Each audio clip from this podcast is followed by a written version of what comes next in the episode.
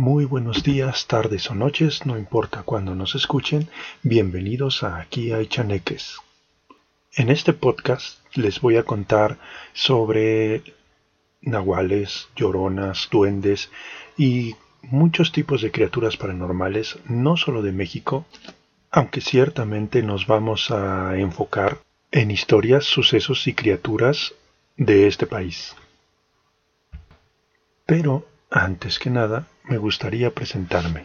Mi nombre es Amil Caramaya López y siempre, o por lo menos desde que tengo memoria, he estado muy, muy interesado en todo, todo lo que tiene que ver con lo paranormal. Mm, cuando era pequeño, me gustaba mucho ver películas de terror, aunque luego me daba muchísimo miedo y no podía dormir. Lo que tengo más fresco es este cuando vi por primera vez La Noche de los Muertos Vivientes en la casa de mi abuela. Y tengo muy clavada la última escena, me refiero a La Noche de los Muertos Vivientes, la versión original, la del 68 de George Romero. Y me acuerdo, tengo muy presente, muy clavado en la memoria, la escena final, o una de las escenas finales cuando los zombies logran entrar a la casa donde los sobrevivientes estaban atrincherados y viendo a estas criaturas sin vida, sin alma, caminar en las habitaciones, en la sala de esta casa, me daba muchísimo miedo y justo como les digo, no podía dormir.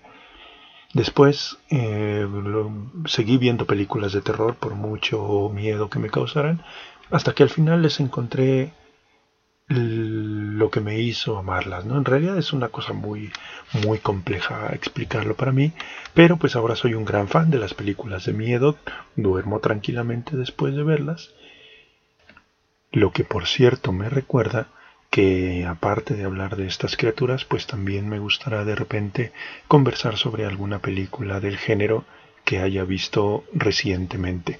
No soy un crítico, para nada mi opinión va a ser imparcial, totalmente, va a ser totalmente parcial, pues hablo desde la perspectiva de un fan. Y bueno, antes de despedir esta pequeña presentación, quiero contarles mi historia o la historia de por qué decidí por fin eh, ponerme a grabar este podcast. Verán, como ya les dije, siempre me han gustado todas estas cosas relacionadas con el miedo y lo paranormal, el problema es que, bueno, en mi casa no había quien me contara historias. Mm, mis, abuelos ni mi madre pues eran muy dados a esta, a esta actividad, así que yo tenía que buscar mis historias de miedo por otros lados. Cuando yo era niño no había internet, así que una de dos, o me inventaba las historias, que ahora que lo pienso eran muy muy malas, o las leía en libros, revistas, y por revistas me refiero a cosas como Contacto OVNI, por ejemplo, que luego tenía unas fotos que me daban muchísimo miedo. Eh, también a veces pasaba que íbamos a visitar gente a los tiempos en los que podías visitar gente. No los extraño en cierta forma, me gusta mucho estar en mi casa, pero en esa época pues ir a visitar gente era preguntarle a alguien si tenía historias de miedo que me contara y ahí la mayoría de las veces así pasaba, me las contaban. Pero bueno, después, cuando el Internet empieza a permear aquí en México, pues yo, y si, si podía, pues me conectaba a una computadora y buscaba cosas paranormales. En los 90 estaba muy de moda el chupacabras, así que eso tenía un espacio en mi tiempo de búsqueda.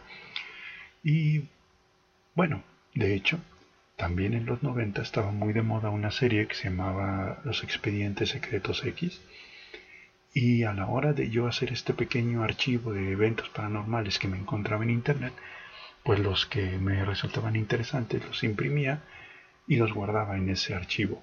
¿Quién sabe dónde quedó? Eran extraño mis, mis primeros expedientes secretos X. En fin, en fin. Actualmente pues escucho muchísimos videos de YouTube, escucho muchísimos podcasts de misterio, crimen real, fantasmas, aunque la verdad, la verdad, los que más me gustan son los que tienen que ver con temas sobrenaturales, leyendas y criptocriaturas, etcétera, que son temas que me gustaría abarcar en este podcast. Y nada más. De nuevo sean muy bienvenidos, agarren su mochila, no se salgan del sendero porque seguro aquí hay chaneques.